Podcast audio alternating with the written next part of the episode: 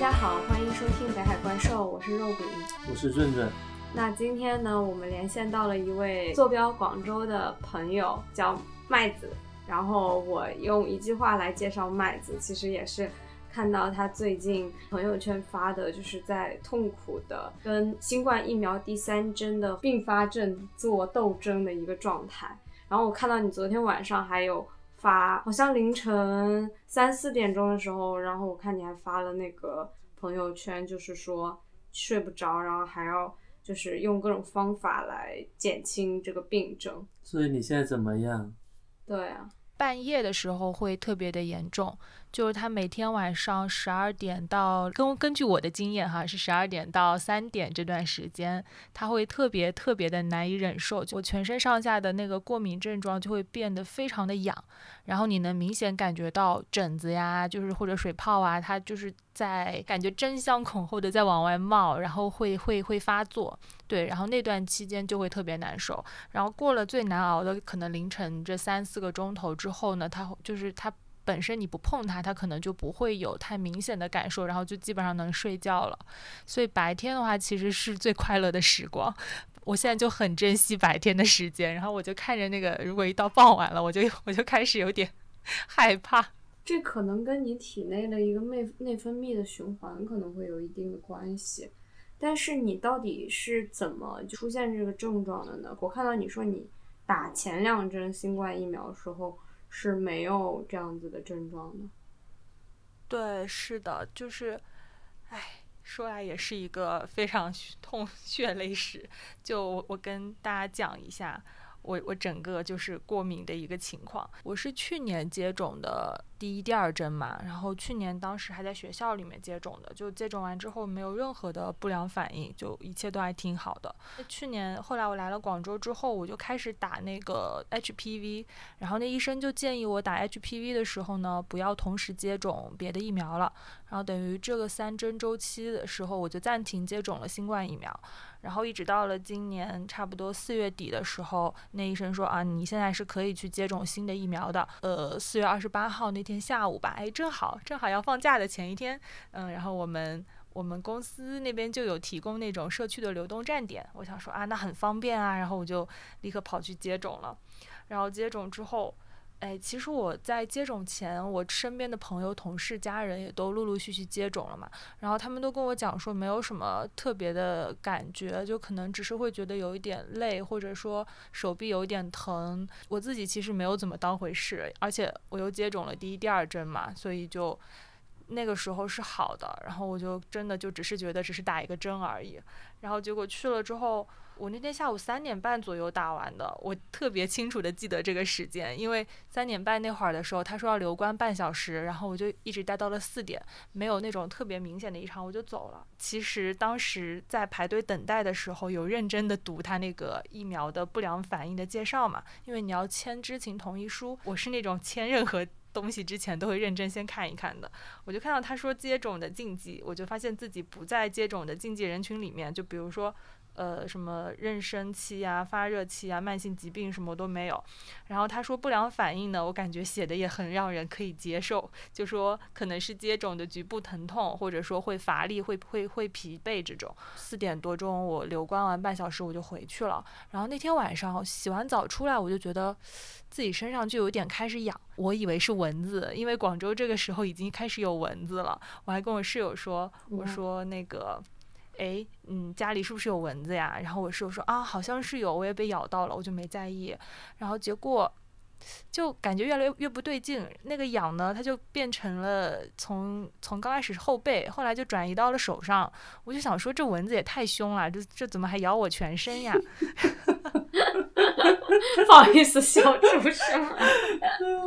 然后，而且就很好笑，因为我当时挠啊挠挠挠，我觉得不对劲，然后我就自己去那个卫生间照了一下镜子，我说：“哎妈呀！”我说这个都被我挠挠了一片都红了。然后我当时，而且那个红呢是，呃，感觉是你在每一个毛细，就是每一个呃细胞上面都有一个小红点，它是一个小红点那样的针。那个像针眼那样的红点，我当时想说，哦，这个感觉不像是蚊子，像是一种小虫子咬出来的。然后我也没当回事，对。然后我当时就涂了花露水，我就我 你好狠啊，对自己。对我涂了一点花露水，然后我就睡了，然后睡了，结果第二天早上起来，妈呀，就本来只是后背下后背下面会有一点嘛，后来我就发现我自己手臂上，我是怎么发现不对劲的呢？就是我发现自己手呃，就是整个手的关节上都有了。我就想说，哎呀，这个感觉不像是虫子咬的感觉，像是一种皮疹。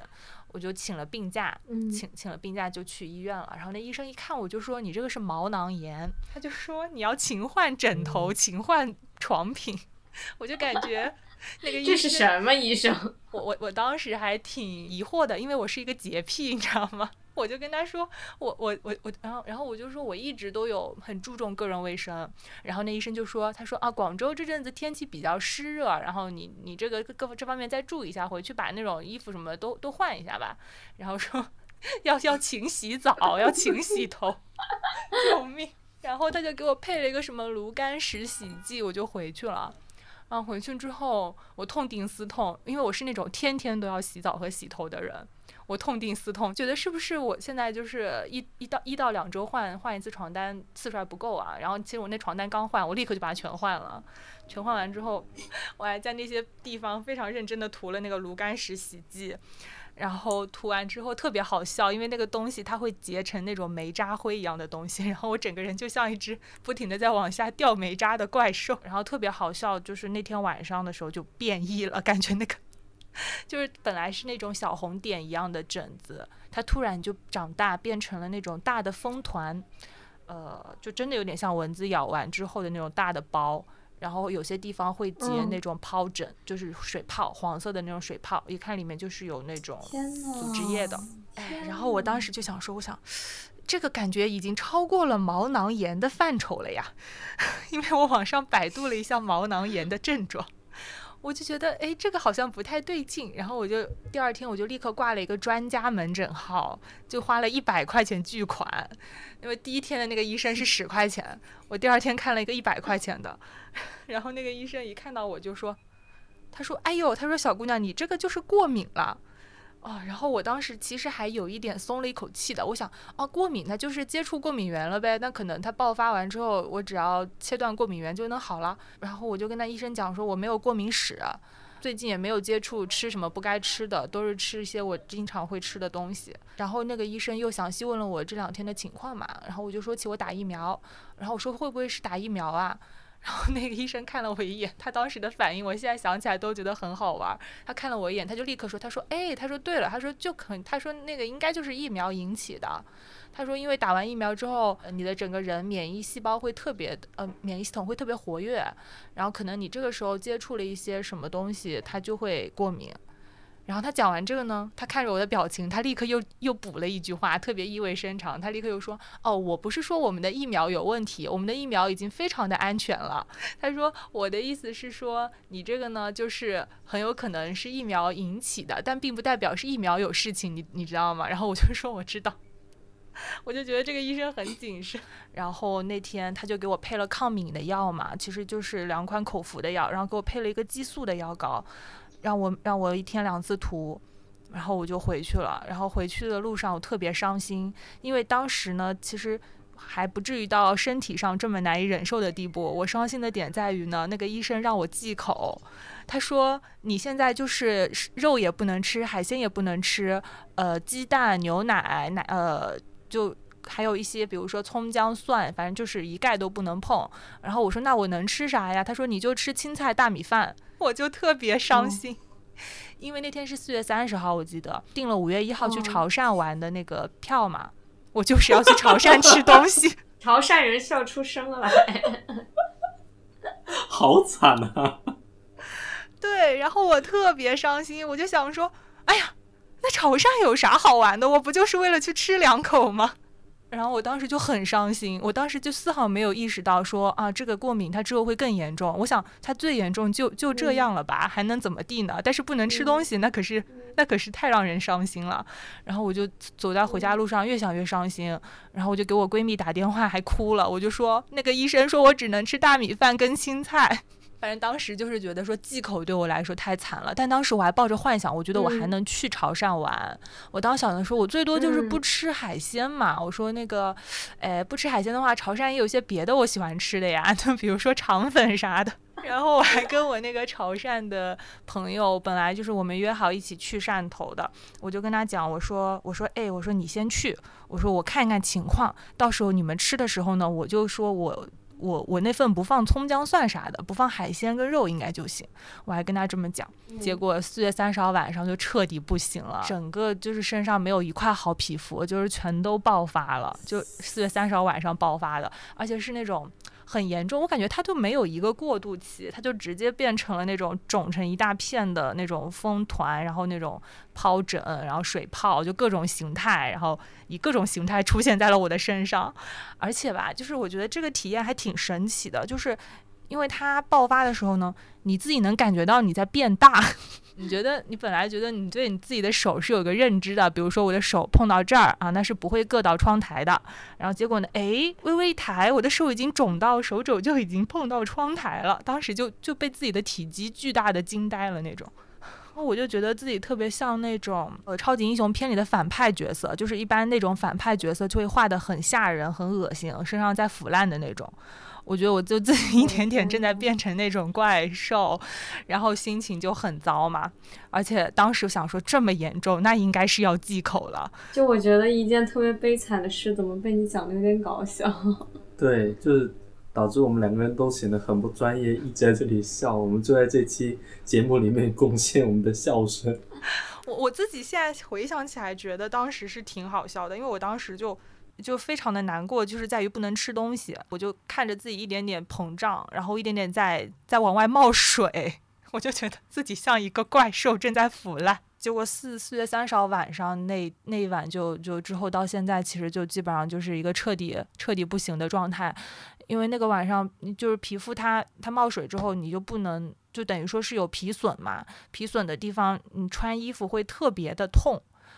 因为它会粘在你的伤疤上，然后当你全身都是那个伤疤的时候，你就等于就没有办法再正常穿衣服了。然后我就开始翻箱倒柜的找那个能穿的衣服，然后我就我就觉得自己的感官被无限放大了，就是任何一点点。稍微粗糙的材质都会让我觉得巨疼无比。我当时就觉得自己特别像豌豆公主，就是垫了十层的褥子，我还是能感觉到那颗豌豆的。然后我想说，哎呀，我也有这么娇嫩的一天，因为我平时是个很糙的人，就我很疏于管理自己呃的那个皮肤，就也不怎么涂什么护肤乳啊、身体乳什么的，护手霜也不会涂。然后我又特别喜欢干活，所以一直就是一个比较糙的一个状态。然后那天我就发现，哎呀，我所有的衣服都好粗糙呀。嗯，我我，然后我就在想，我为什么不给自己买一件真丝的衣服呢？我就想想，然后我又，然后我就上网查了一下，我就发现真丝的衣服好贵，然后我想说算了吧，那就挑一件最柔软的，然后挑一件棉质的衣服，然后后来就发现，哎，不行，棉的也穿不了，就贴在身上，它但凡碰到一下就疼的很难受。当我最后一件衣服穿到身上，我当差不多当时那个时候我就一件一件试嘛，试完觉得这件不行，这件不行，这件不行，试到最后一件的时候，我想说放弃了，我就说那这样吧，我就不穿衣服了。所以我就在家裸奔了，裸奔 了两天，这是可以播的吗？太好笑了。广州人，广州人都是夏天都是裸奔的。我也是到北京之后才穿衣服的。然后我就在家裸奔了两天吧，然后就很就很高兴。不幸中的万幸呢，就是我室友因为五一他们都出游了，然后就我有一个室友嘛，然后他他出游了，然后我就可以一个人在家里面，然后我就。光着膀子，肆无忌惮的裸奔，对，然后差不多就是这样吧。然后我刚刚讲的开头讲的那个午夜最难熬的，我我感觉我每个晚上都会在十二点的时候开始变身，就是整个人就继续变得胖大起来，开始很痒。然后到三四点的时候呢，身体会好受一点，就不至于那么痒了，你就可以再睡一会儿。然后白天的时候呢，你就不穿衣服，在在在在屋里面晃，然后找东西吃，因为是真的饿，就是那些零食吃不了嘛。然后就是说什么高糖高油的这种一定要忌口，就什么饼干蛋糕一律不能吃，而且奶制品也不能吃嘛。然后奶制品也不能吃的话，酸奶啊那种奶酪也不能吃，面包也不能吃。然后因为鸡蛋我也不能碰，所以一切的那种面包什么也都不行。然后鸡蛋也不行，唉，然后就很饿，你知道吗？然后。然后我就想说，吃菜哪能吃饱啊？然后就拼命塞大米饭。这两天吃了好多米。那油可以吗？呃，油是可以的，但是就是不能不能太重油，然后也不能辛辣呀，葱姜蒜也不能放。然后然后那个医生就跟我说，你唯一能吃的肉可能就是一点瘦猪肉。然后你想，那个瘦猪肉如果不能放酱油，不能放葱姜蒜，就单炒一个瘦猪肉，料酒也不能放，就感觉还不如吃青菜呢。我突然觉得你就应该去潮汕，潮汕是有办法帮你把那种不放葱姜蒜，而且不放料酒、不放酱油的瘦猪肉做得很好吃。哦，可不可以有一些食谱啊？太好笑了！我这两天就在那个小红书上面搜过敏性皮炎患者食谱，他们说可以吃排骨汤嘛，然后就做了给自己做了冬瓜排骨汤，巨清淡。但是因为我那个时候已经一天多没有吃到肉了，然后我就叫了一个外卖送了排骨，因为不能穿衣服嘛，我也不能下去买，我我就叫了个外卖，然后给自己做了个排骨汤。哇，那个炖那个汤的时候，因为其实我现在的手手已经变成了就是很肿的一个状态。因为都起水泡，所以做的时候真的是十指连心，很痛。但是呢，因为又为了要吃上一口肉，然后就强忍着手上的剧痛，花了两个多小时炖了个排骨汤。我真的炖了一大碗，五分钟就吃完了，就是连那个肉的软骨我都啃干净了，就觉得肉怎么会这么好吃？就放一点盐都巨好吃。我们中午也吃了排骨汤。中午那个排骨汤就我做的，就是很清淡的。就是给你给你一个食谱。我自己就是一个过敏体质的人，而且过敏的比较严重，所以你除了你最严重的那个反应我没有经历过之外，其他的我几乎都经历过。而且就是在那种十二点到三点这段时间，我也。非常有同感，我曾经痒到也是一直都睡不着觉，而且好像连续几个月吧。哦，对，你知道吗？就是，天哪，终于有个人懂我在说什么。我因为我跟我闺蜜说，我说我晚上就会变身，太痒了。你是什么？你是什么美少女战士吗？狼人。晚上就会变成怪兽。那我觉得就是萝卜排骨，然后冬瓜排骨，然后那个是吧？山药排骨，山药排骨，土豆排骨。自从我就是这就可以换着。自从我知道我能吃排骨汤了之后呢，我第一天做了冬瓜排骨，然后我今天做了山药胡萝卜炖排骨，就换着法子炖排骨。嗯，是吧？买一整只猪。的排骨，我我有点好奇，想问一下，就是你在打疫苗之前，你有没有，就是你你当时也说，也提到说你是啊很知情，说这个疫苗的后遗症会是这个样子。对，其实他并没有说你会有皮肤过敏，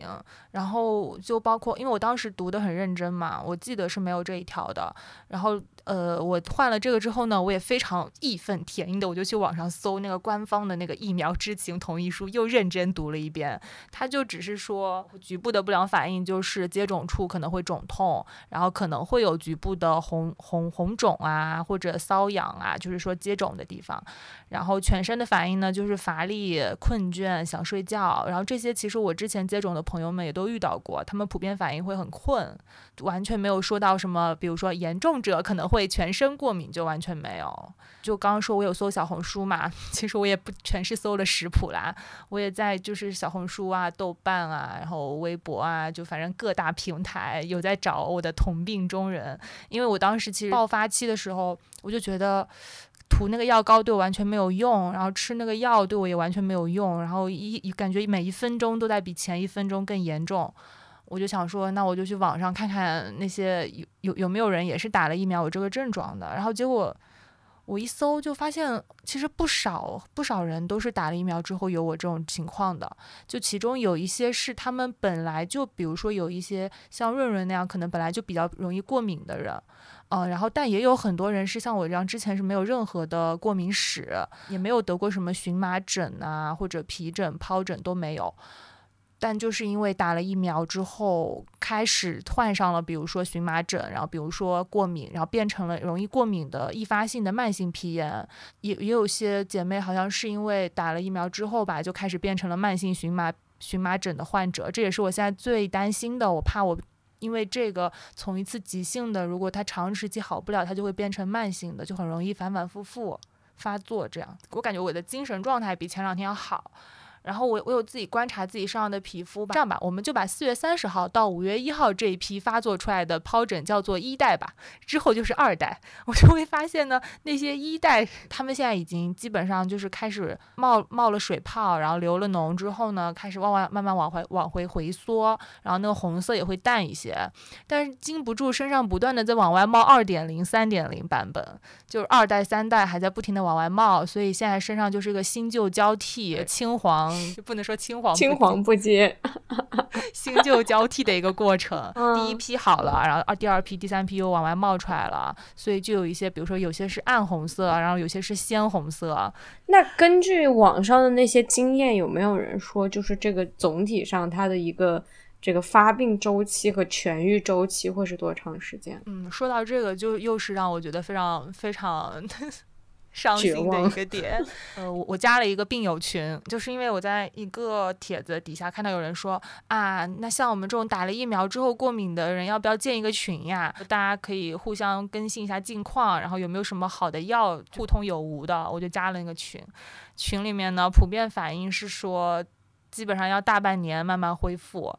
会反反复复的，然后还有最惨的一个姐妹，她是打第一针就开始过敏哦。我说一下，就很多人不是第三针才过敏的，像我这种可能之前就体质比较好的，第一、第二针没有什么反应的，可能因为第三针的药效它是加强针嘛，过于强，然后就过敏。也有些人是第一针他们就过敏了，然后过敏完之后折腾了大半年好了之后，又被要求去打第二针。我当时就特别不能理解，所以他们还会要去医院开那种不能接种的证明，去给街道或者给疾控中心证明说我不能接种了，我接了这个就会过敏。就有一个姐妹，她是第一针过敏，到现在都没好的，都快都是第三年了，今年就还是在反反复复发作，一个月都要来那么几次。在接种疫苗的时候，对疫苗的态度是什么呢？就是觉得说它没有什么太大的副作用，政府要求去接，所以就去接了吗？是的，我我现在想起来，就是我我潜意识里对这个疫苗的。观念或者说看法是它非常安全，就因为我在所有的媒体上啊、报道上啊，包括人家呼吁的呀，就包括我身边的人的反馈，都是这个都这个东西已经很安全了，就全国人民都在接了。就是你你不接种呢，其实 就不利于我们 后疫情时代的防疫建设，特别是我。特别是你知道广州就会有那种大爷大妈，他们就会拿着个小喇叭，然后就在底下喊嘛，要要接种疫疫疫苗嘛。就包括我之前在学校的时候，我在南京那会儿，就是什么应接尽接，然后包括我身边的一些朋友，他们如果是事业单位或者是公务员呢，他们基本上就是肯定都都已经接了嘛。像我这种的，就是等于是他说是自愿接种，但其实接到就是包括我们公司，我刚入职就组织了一批，然后第二批、第三批就是能接的都去接。我当时是因为打九价疫苗，所以没有去。然后，所以其实呢，我当时没有去之后呢，我也可以不接啦，就是也没有人抓着我。但是我就记得前阵子广州疫情，广州疫情的时候，就会有那个居委会挨家挨户的，就是上门，他也会问你一句，说，哎，你打疫苗了吗？然后我就很诚实诚的说，我说我打了一二针，但还没有打第三针。然后那些。呃，工作人员就会很吃惊的说：“哎呀，现在这疫情这么严重，赶紧去打。”然后说这个疫情你也看到了，说上海很严重的，说赶紧接接接完了就没事儿了。所以，我当时的感受就是啊，对我当时感受就是啊，它就是一个很安全的东西，而且呢，就是应该要接种。接了之后呢，在疫情时代呢，我就是感觉我就是有护身符了。我甚至当时有一种啊，我只打了前两针，我如果感染了疫情，然后我就我就是一个别人就会说啊，谁让你不打疫苗呢？对，所以我当时就看到我们家呃，看到我们嗯公司门口可以接，我就立刻去了。我现在想起来就完全没有这方面的感知，然后我也完全不知道会有这种情况发生在自己身上。那你现在发生了这种情况之后，你觉得你自己对接种疫苗这个事情会有一个呃态度上的转变吗？哦，我觉得我现在就会是一个非常谨慎的人。因为我之前从小到大打所有的疫苗都是疫苗，就是是保护你的。虽然我知道疫苗会有不良反应，但是毕竟我没有没有遭遇过这种不良反应。我现在想想，我以前打疫苗的时候，就算去认真读了他的知情同意书，但其实我对这些也是没有什么感知的。就比如说，他说你可能局部会有瘙痒，哦，那天呐，我怎么知道会是这种程度的瘙痒呢？对，所以我感觉经过了这次事情之后，我会对所有要注射进我体内的东西都非常的慎，就是谨慎吧。就感觉我之前还是有点太。我我我觉得是有点太不谨慎了，或者说有点太不小心了。我我现在肯定会是，特别是对打疫苗这三个字，我一听到，我整个人感觉都会有 PTSD。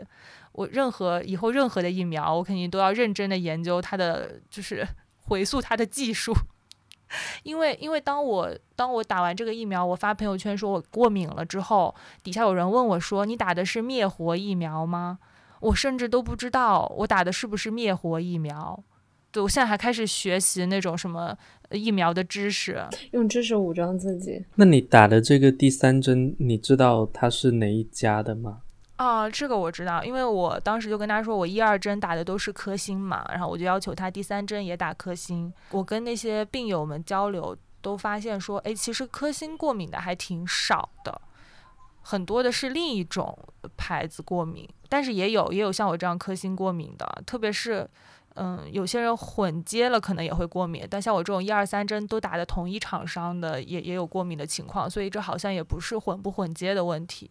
因为我第一二针我自己打的也是科兴，然后打完之后没反应，而且有很长一段时间就是我一直要跟家里去反复的就这件事情展开一个拉锯，因为我爸妈就是。一直觉得非要打疫苗不可，然后那段时间就催着我打，就好像我不打，他们就在老家就好像不安心那种感觉。但我就好像下意识的就不想打这种东西。不过我最后还是去打了两针，但幸好也没出现什么问题吧。后来还有人说。嗯你要是没什么反应，可能是打了是无效，我听了就很生气。对我，我听到那个润润讲这个，我我就是想提醒一下，就是如果听这期节目的朋友，就是如果你本身是有过敏史的，或者就是易过敏的体质，你真的要好好斟酌一下要不要打这个疫苗，以及或者说你打了一二两针没事儿，是因为它的剂量其实不大，但第三针其实挺凶的，它本身就是加强针，一定要好好的就是斟酌一下，因为。有很多，就像我这样之前没有过敏史，过敏的算是也不太多。大部分人就是因为他本身就之前有过那种过敏性皮炎，或者是荨麻疹患者，很多人就是接种了这个第一、第二针的时候就开始就已经不行了。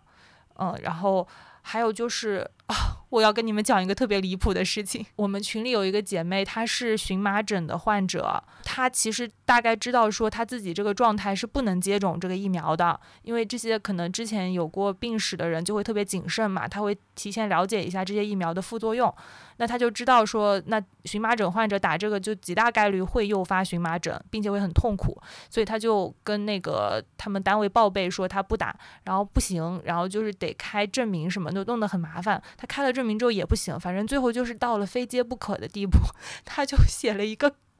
他就写了一个复盘的帖子，那个帖子叫做“荨麻疹患者新冠疫苗上岸经验帖分享”。他就分享给那些同样也是荨麻疹的呃朋友，但是又出于各种原因不得不被强制去接种这个疫苗的，他就教他们说说呃，你按照我这个方法，就是他就是当时就是提前一个月就开始吃那个抗敏药，就我现在在吃的那个叫做氯雷他定吧。其实那个提前一个月吃对身体我觉得也会有伤害吧，但可能当时也管不了那么多了。他反正就是吃了提提前一呃半呃一个月开始吃这个，每天吃抗敏药，然后每天就早睡早起，呃。锻炼，然后清淡饮食就已经开始忌口，然后大概一个多月之后才鼓起勇气去打了第一针，然后好像没事儿。隔了一个月他又如法炮制去打了第二针，然后目前也是没事儿。但要不要打第三针呢？人家应该也还在纠结吧。所以就很想提醒提醒大家，真的要自己要要自己想一下，要不要去打这个疫苗。因为你其实三针打的都是同一个家厂商嘛。可能唯一不太一样的就是你前两针是在南京打的，然后打第三针的时候，呃，你已经在广州了，它的剂量更大，以你整个身体情况，就是你自身的身体情况，可能是发生了一定的变化。嗯，你刚刚有提到一个，就是可能有一点，比如说自身的免疫力下降的一些问题。我觉得可能有这个情况，就是会不会是这阵子，你知道开始上班了嘛？就。对，就工作一工作，人一工作呢，身体就会变得不好。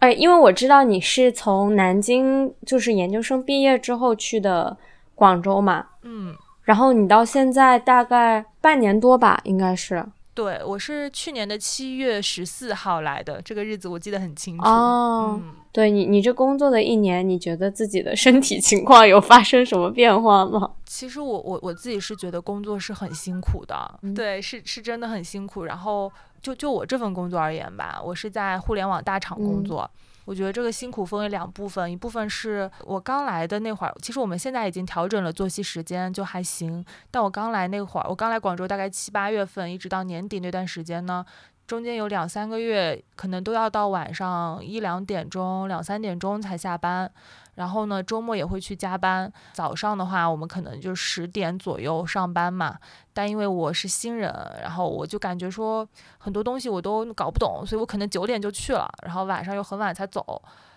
大概这么熬了两三个月，觉得不太行，然后就开始自己调整自己的作息。然后从今年开始呢，就是调整作息成了我们我们公司的一个 KPI。就他会要求你去早来早走，所以最近这段时间我基本上都是九点半上班，晚上六点能下班的一个状态，就还好好挺多的。我觉得工作上最辛苦的就是，我觉得是一种精神上的折磨。我觉得是在工作中遇到的人有时候会比事情更让你心累，但是呢，工作中遇到的人呢又不是你能选择的。所以就有有时候，我觉得我在我在工作上耗费掉的很多精力是花在我自己疏导自己的情绪上的。我现在可以可以理解为什么我那些就比我早毕业的学长学姐，他们的朋友圈封面呐，或者说手机里的手机里的表情包都会是呃不气不气不生气，别人生气我不气，气坏身体，就是就这种表情包。我现在手机里全是这种表情包。嗯，我觉得一个是。跟你对接的人有时候会让你觉得很心累，然后第二个就是有时候你会觉得你做的你做的事情是是一坨屎，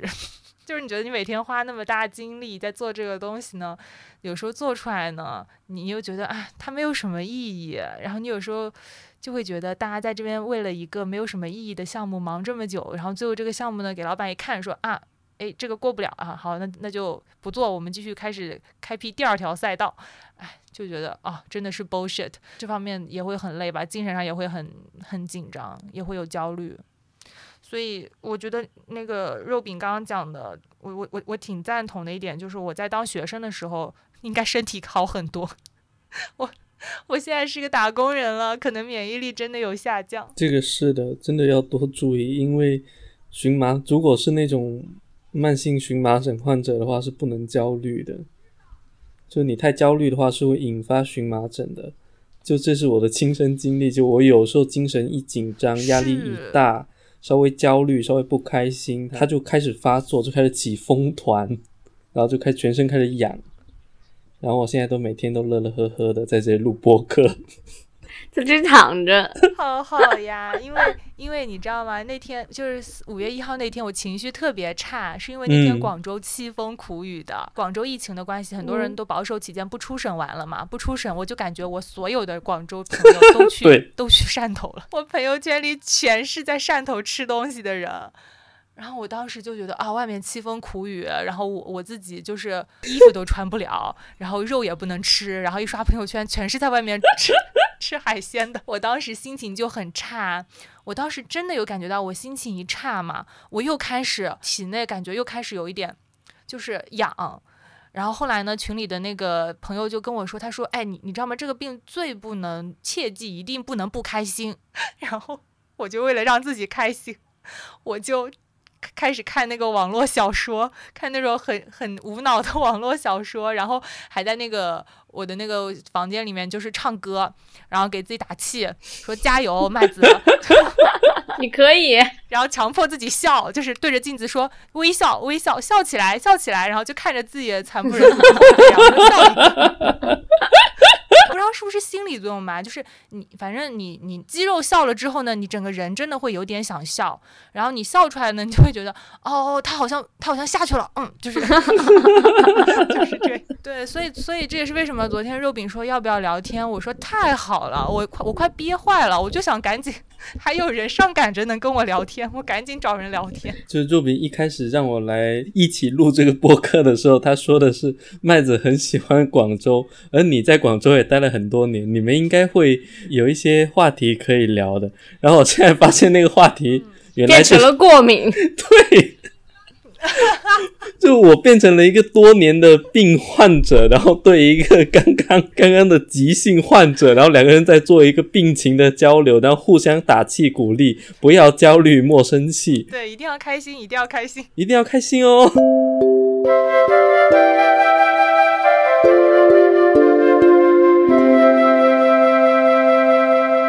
我前两天也有问你，就是在广州生活的一种感受嘛，然后你提到“自由”这个词，然后我想象中广州的生活一种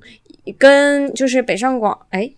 北上深比起来，它会是一个比较慢悠悠啊，比较乐活的，然后比较闲适的那种生活氛围。但是好像听你在互联网大厂的工作，就感觉整个生活氛围还是很紧张的。我觉得是这样，就是可能就是这个真的要看比较吧。就是我有时候会觉得，我上班跟下班其实是两种状态，这个我还是挺感激的。就是这可能也是我自己的一种坚持吧，因为你知道，互联网人可能没有明确的上下班时间。就我的导师啊，我的同事，他们可能下了班之后，因为你的手机、电脑带着，你随时都会回工作消息。我当时想说，我上班已经这么辛苦了，上班时间已经这么长了，我下班了之后，那我就是不想再接触这些东西了。所以我下班之后，我就会不会再去看工作的那个软件，我那个工作软件，我就会把它屏蔽掉消息提醒。我下班了之后呢，就会立刻进入一个很放松的状态。我觉得这也是广州这个城市带给我的。我觉得我如果比如说是在北上深的互联网公司，呃，工作强度这么大的情况下，下了班我可能不会那么快就能进入一个很放松的状态。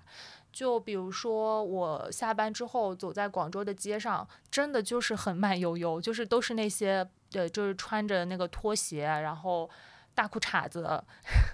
然后老头衫背心的那种老大爷，那些大爷大妈，他们都会拎一个小小的手推车那样的东西去买菜，因为在我们那儿，大家可能会带那种麻袋，就无纺布的袋子，但在这边就是他们买菜都会推一个小小推车，然后那推车里啥玩意儿都能放，你就能看到他们去买东西的时候呢，里面放的是孙子，回来的时 候呢，孙子就背在背上。这么看好像是去卖小孩了，是不是不太好？我我就一下子就能被带到下班的那个情绪里面，我就神经就放松下来了。而且我觉得广州真的就是它节奏不快，它作为一个大城市、一线大城市来说。它本身自己的一个节奏是，有时候会给我一种成都的感觉。当然了，成都可能就是是另一种巴士啊。但是广州有时候烟火气、生活气会很浓。因为我在上海、北京都待过嘛，呃，然后深圳的话，因为来广州之后也不免的要去深圳，可能之前也去过一两次，我会觉得他们那边很。呃，就是那些大城市的建建筑物会很很就是摩天大楼，然后鳞次栉比，然后人很密集，大家穿的都是一表人才，就哎，但是在广州呢，我就爱上了穿小背心跟大裤衩，然后系拉个人字拖，我我们公司里的程序员都是这么穿的。我就经常跟程序员们打成一片，一个是穿着，第二个是我我生活的这个地方，虽然也号称是广州的市中心啦，但真的没有什么特别大的高楼大厦，然后大家整个人的，就是就是表情也都很放松，然后整个节奏很慢，而且这边我觉得他不敢说什么老龄人口占比啊，这个我没有查过，但是真的有很多老年人。然后当你遇到老年人的时候，你会很放松，因为我觉得老年是人生的傍晚了吧。然后就是你你傍晚时刻就是你放松的时候啊，你已经完成了一天的工作，你之后的后半辈子就是玩儿，就是没有工作了。对，然后我每次看到那些老老年人，然后他们会带着自己的孙子孙女的时候。你整个人就会很放松，就一点都没有紧迫感。就包括我在这边遇到的年轻人，很多都是学生。我们公司附近有很多那种职业学校，他们是教那个纺织的，因为广州有很多的那种卖衣服的。对对对，然后就有很多学生，然后学生也很放松啊。然后你就会觉得你是这个城市里唯一的打工人，听上去还是很惨。作为 一个打工人，不就是就是你身在这样的人群里面，你你就会我我有时候我我有时候混在学生堆里，会觉得自己是那个下了下了课的学生，然后有时候在老年人堆里，我会觉得自己是那个老年人，就差个孙子。嗯，这就是我很喜欢广州的地方，对节节奏节节奏很慢，而且海珠还蛮多好吃的。对，太好吃了。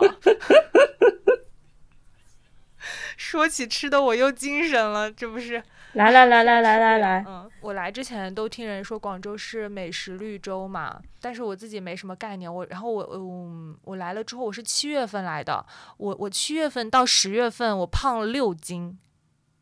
就是还好还好，真的还好，嗯，不算多，算吃的少的。我我记得那个时候就是我来广州的第一顿是在公司食堂吃了一个烧鹅，那是我第一次吃广州的烧腊，然后是在公司食堂，我当时就惊为天人，怎么可以有这么好吃的烧鹅？因为我以前是不怎么吃鹅的，我们那儿可能就吃鸡啊，就是吃猪肉什么的会比较多，就不怎么吃鹅。然后我发现广州有很多地方都卖烧鹅，我当时就震惊了，我说怎么会这么好吃？然后。我当时震惊的表情也震惊到了我的同事们，他们会说：“这你都会觉得好吃？” 然后他们就会说：“公司食堂这么难吃，你都会觉得好吃？”然后就争先恐后的带我去吃各种他们私藏的馆子，因为他们会觉得我我就是非常的好养活，就是他们带我去什么我都会说好吃。对，事实证明广州真的好吃太多了。我从去年的。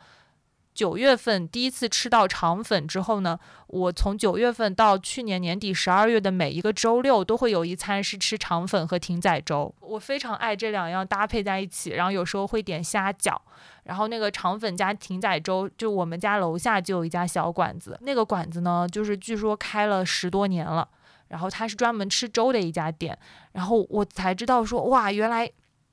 哦，我现在讲着就流口水了。就那个肠粉里面可以加那个油条，然后那个油条是他们那边的那个招牌，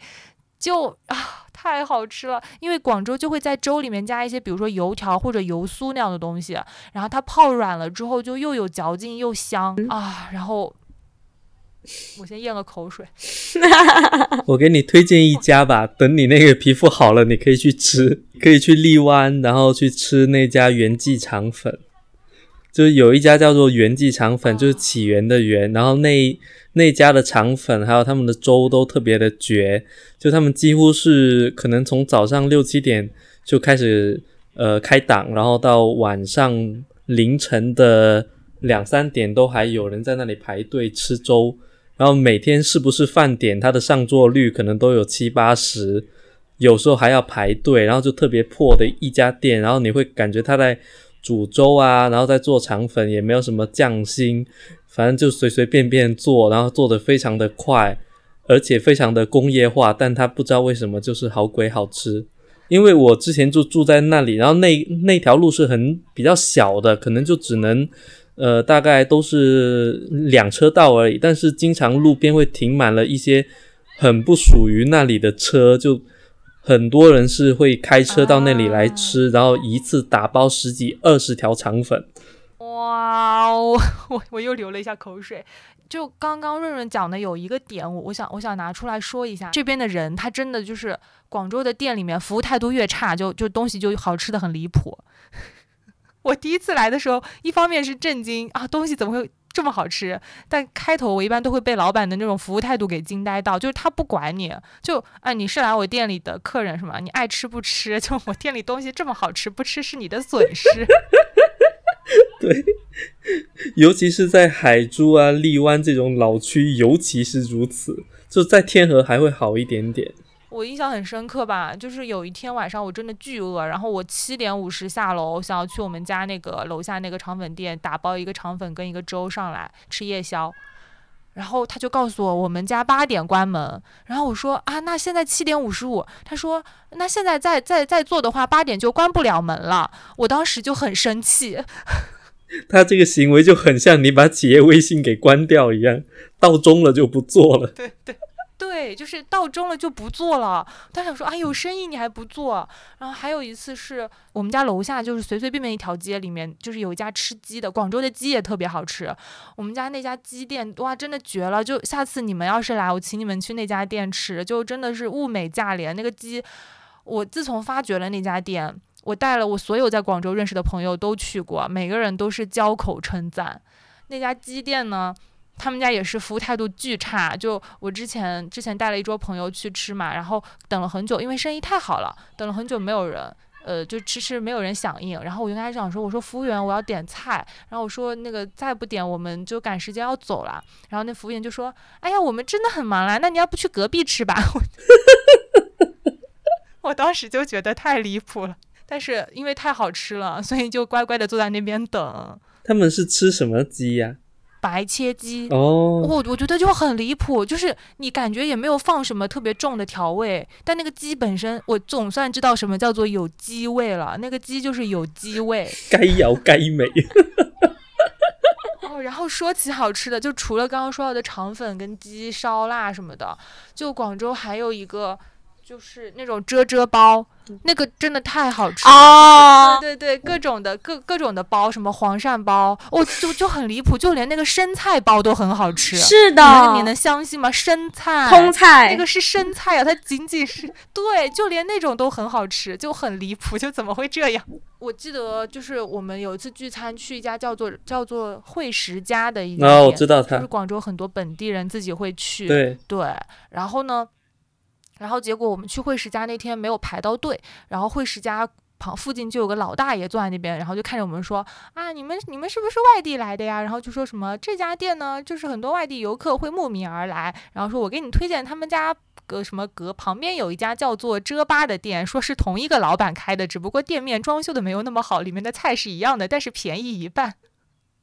然后我们就去了那家遮吧，对，真的就是同一个老板开的。然后说很多可能再 local 一点的人就会去那家店，因为菜品是一样的，只不过没有装修成那种大的酒楼的样子吧。然后排队也不会那么长，对。然后就哎，那家就是专门吃遮遮包的，就是太好吃了。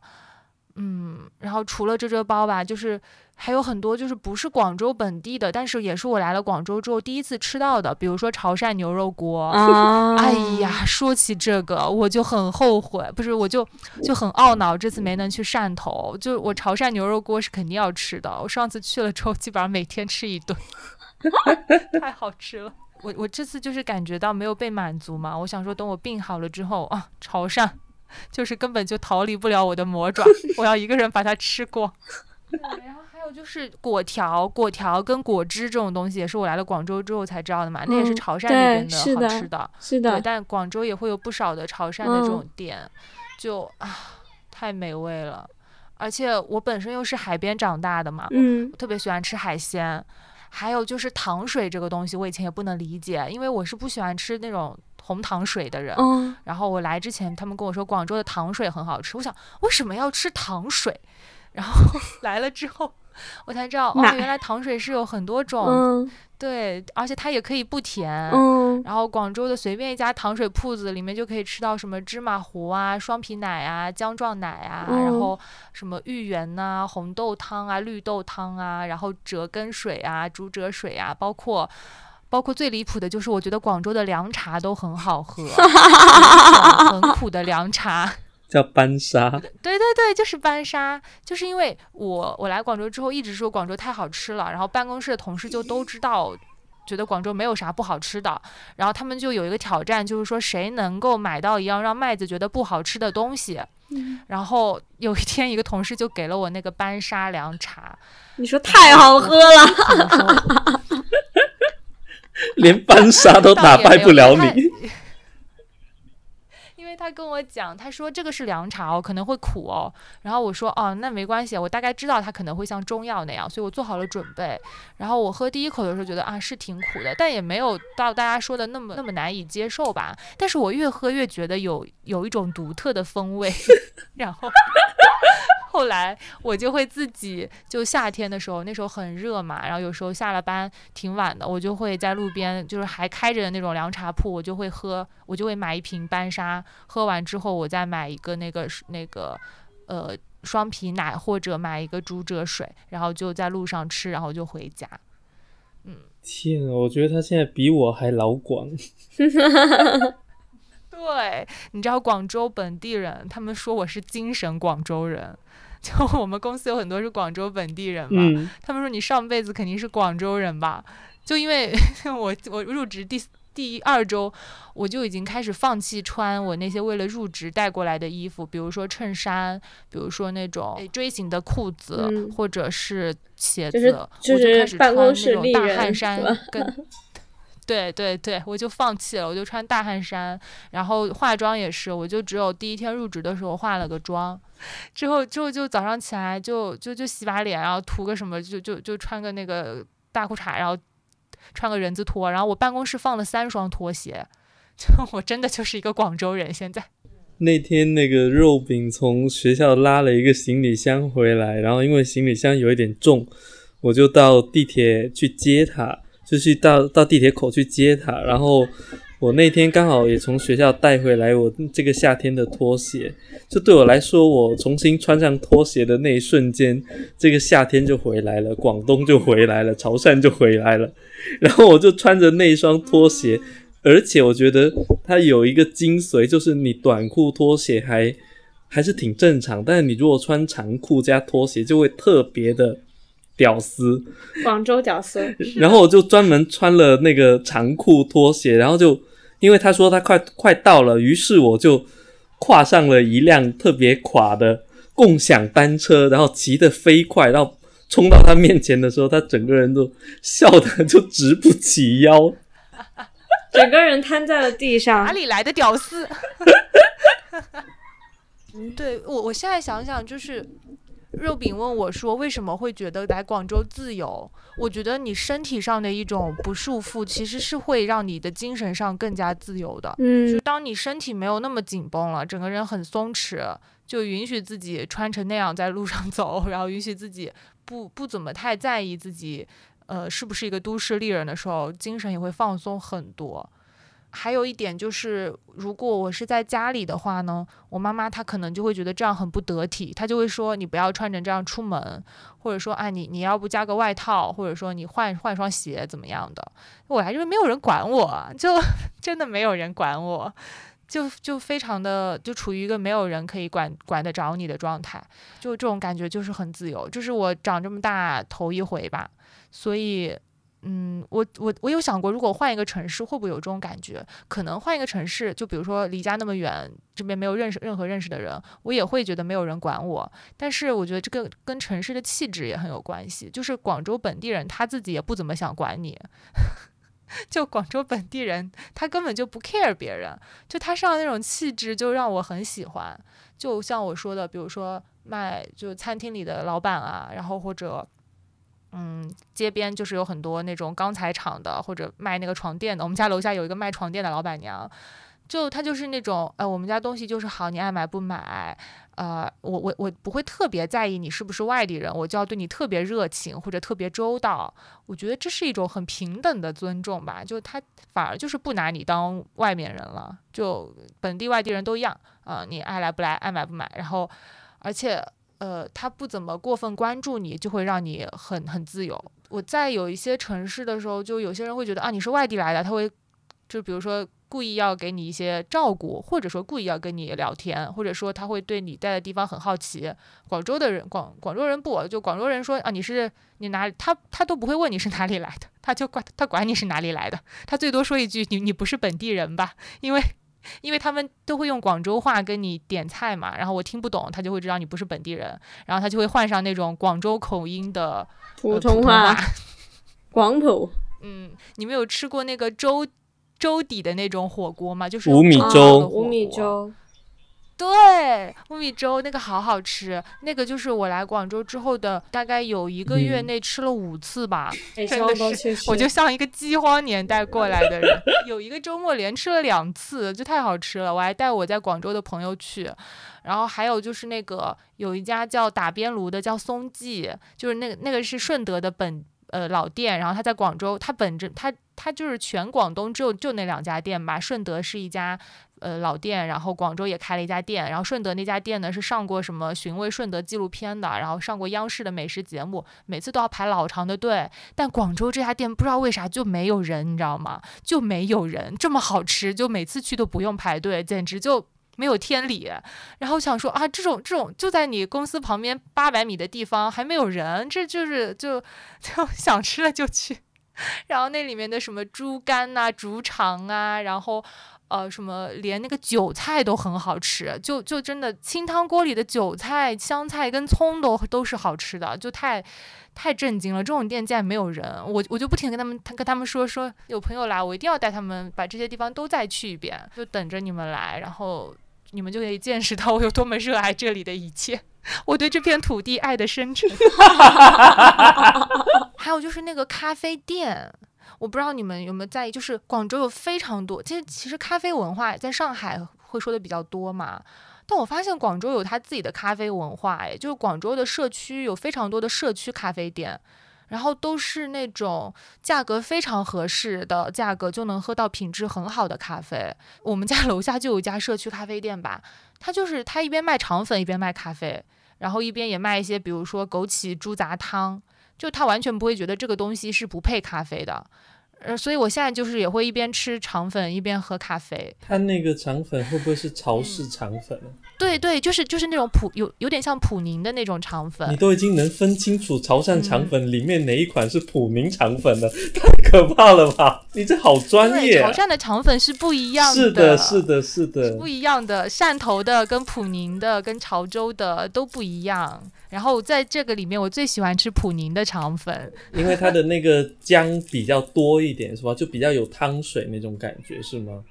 对对对对，是的，因为普宁的肠粉的汁就是那个酱汁是我最喜欢的。像广州本地的肠粉，它会浇酱油，但是潮汕的肠粉会调自己的汁。然后不同的店、不同的地方的汁又不一样，然后你可能就会有一个你喜欢的那个酱汁的味道。我像我，我就会喜欢普宁的那个，就是流沙那边的那个肠粉的味道。哦，你都具体到流沙了，天呐！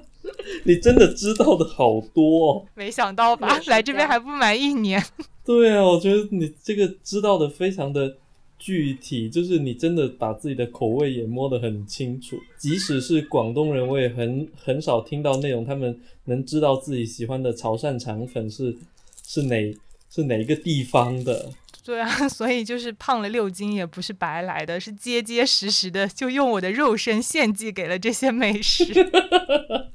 嗯，那你在广州生活会有觉得孤单的时候吗？唉，就是有啊，怎么说呢？我我上班跟下班是两种状态，然后下班傍晚和下班的晚上又是两种状态。就等到天一黑了，你一个人在那个房间待着的时候呢，你就会觉得说，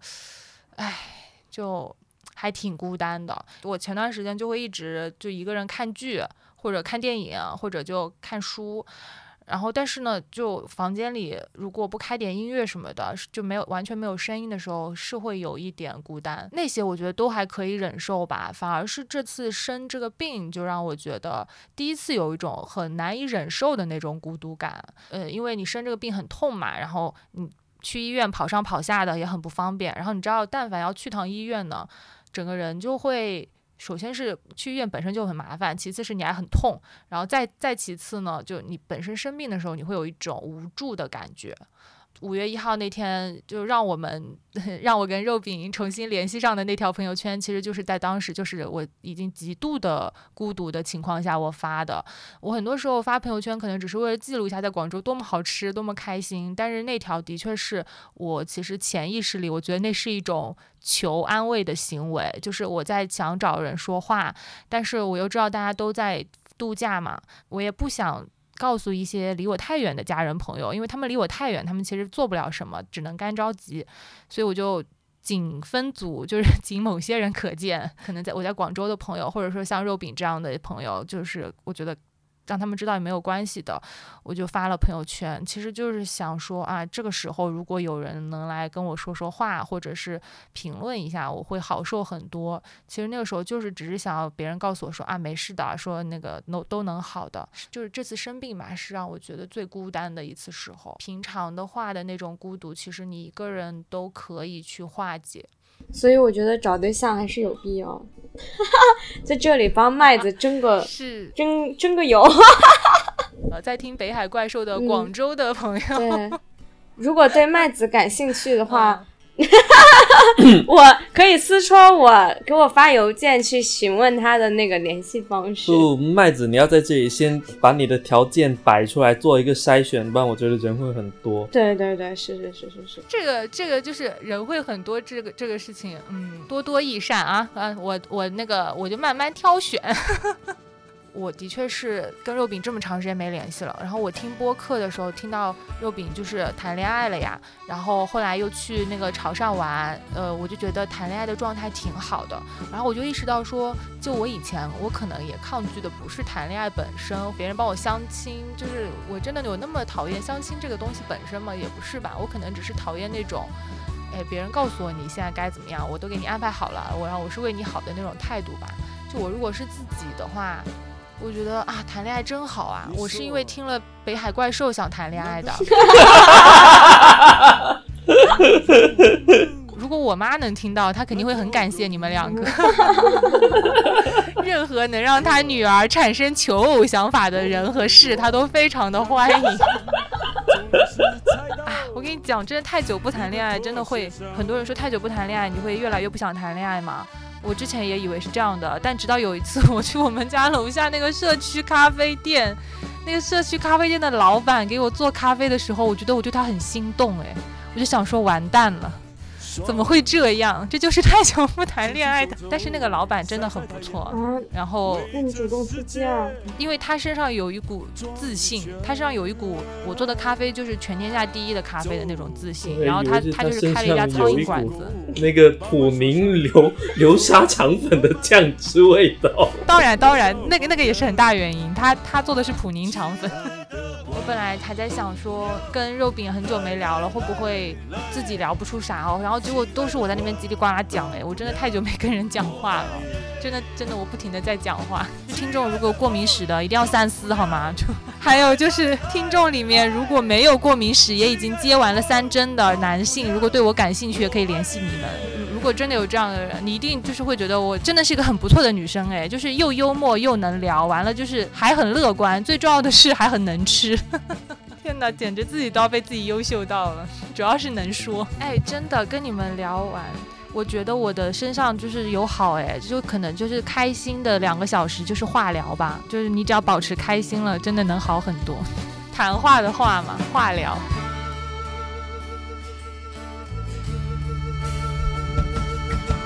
你说北方很冷，南方很热，整个世界。感谢你的收听。如果你喜欢北海怪兽，还可以通过 newsletter 公众号阅读到主播更多的文字创作内容。订阅链接可以在 show notes 结尾找到。当然，也真诚的期待你的反馈和支持。如果有一天我们能在城市的某个角落相遇，那就再好不过了。